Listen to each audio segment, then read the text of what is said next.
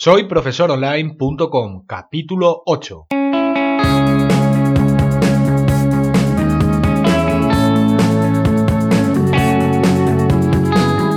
Bienvenidos al octavo episodio de este podcast para cualquier persona que desee compartir sus conocimientos y emprender en Internet al mismo tiempo, ganándose la vida con sus propios alumnos virtuales. Mi nombre es Héctor Abril y hoy hablaremos sobre si debemos escoger ser marca personal o corporativa. Pero ya de paso, eh, ¿qué significa todo esto?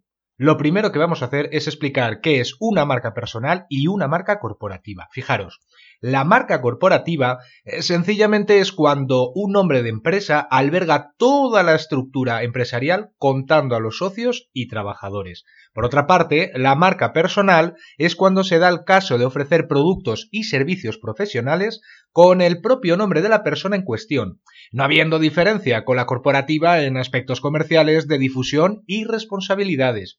El concepto de marca personal fue acuñado en 1997 por el señor Tom Peters en un artículo periodístico y posteriormente desarrollado más a fondo en su libro publicado en el 99. En ambas publicaciones había un llamamiento a los empleados de oficina para que dejaran de depender de la marca que les había contratado y comenzaran a verse a sí mismos como una marca propia.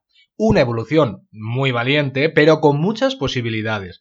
Si os parece bien, vamos a conocerlas a continuación. Una de las más importantes sería ver que estamos muy concienciados implícitamente con este concepto, la verdad. Las personas buscamos a otras personas dentro de las grandes empresas. Somos sociales por naturaleza. Buscamos el contacto e identificar quién se está responsabilizando de nuestra necesidad y atención para nosotros es muy, muy relevante. Muchas agencias de marketing llevan años trabajando en enfocarse en las personas que forman las grandes corporaciones, porque todas saben que es más efectivo mostrar un rostro en vez de un emblema. Por otra parte, la marca personal es más flexible y ayuda a virar el rumbo cuando lo necesitamos. Las empresas, cuanto más grandes son, más dificultades tienen para cambiar su sendero profesional. Para vosotros, Siendo una marca personal sería un visto y no visto. Simplemente explicar en un breve proceso por qué dejáis de hacer cierta actividad y por qué empezáis con una nueva no va a ser complicado y lejos de ser incomprendido por vuestros seguidores, colaboradores y alumnos. ¿Creéis que es comprensible que variar el rumbo de un barquito es más sencillo y rápido que el de una fragata, verdad? Es más fácil diferenciarnos siendo personal branding, como indican los americanos. Simplemente nuestra identidad unipersonal nos hace distintos al resto. Obviamente nuestra metodología comunicativa y nuestros conocimientos son los que establecen el vínculo definitivo. Todo ello mm, se va trabajando con el paso del tiempo, poco a poco. Tenéis que saber que todo el esfuerzo recaerá directamente sobre vosotros. Es cierto que existe un retorno directo de todo lo invertido en divulgar vuestra propia identidad profesional. Debéis de saber que todo lo que consigáis permitirá convertiros en una persona influyente y con notoriedad para vuestros alumnos y clientes potenciales. Es mucho más fácil llegar a lograr metas con el nombre de una persona que con el de una marca corporativa. Esto es eh, fácil de explicar.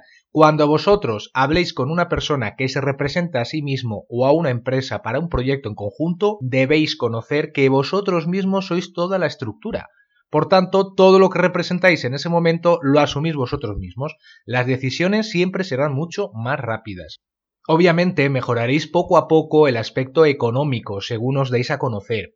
Con el paso del tiempo siempre vamos a mejorar la calidad de lo que hoy hacemos, por el mero hecho de aumentar nuestra práctica, pero hay un factor muy relevante por el cual, según seáis más conocidos, mayor será la retribución económica que podáis pedir por vuestros servicios, y esto es normal. Cuanto más reconocido sea un profesional, mayor valor debería tener en principio. A ver, pensar que pueda haber sorpresas, por lo que debemos contrastar siempre los hechos objetivos más que la fama de esa persona. A ver, por otra parte, si nos centramos en marca corporativa, Obviamente no todos los proyectos son unipersonales. Cuando unimos fuerzas con otra persona, en mi caso con Ana Barrantes, y perseguimos un fin común para poderos ayudar. Debemos definir, crear y elaborar paulatinamente un proyecto consensuado entre los dos.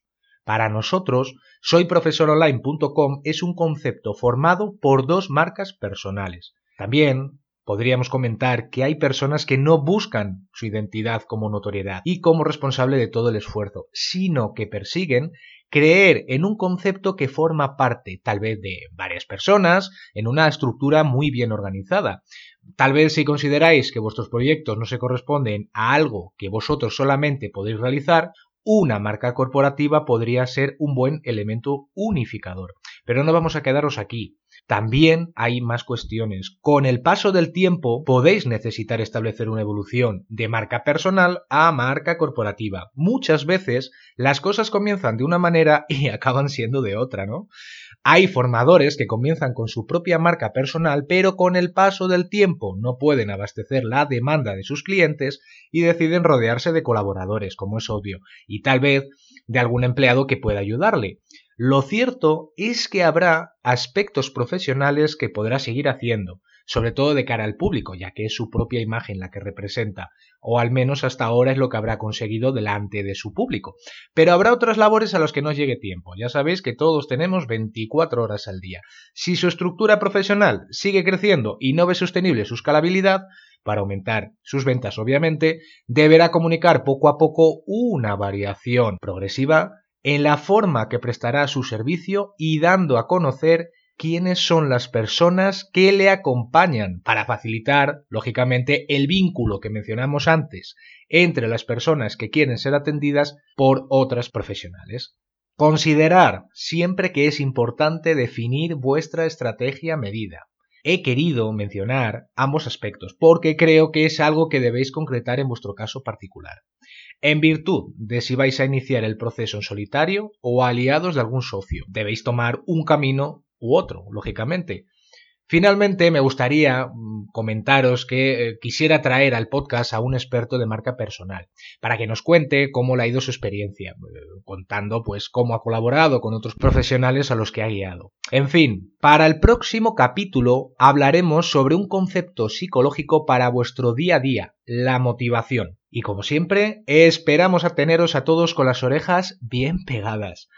Solo queda daros las gracias a todos los que nos escucháis por vuestros comentarios y por vuestras recomendaciones en iTunes y me gusta en iBox. Recordar que nos podéis escribir desde el formulario de contacto en Soy Profesor Online. Nos escuchamos en el próximo capítulo. Hasta entonces, un enorme saludo. Adiós.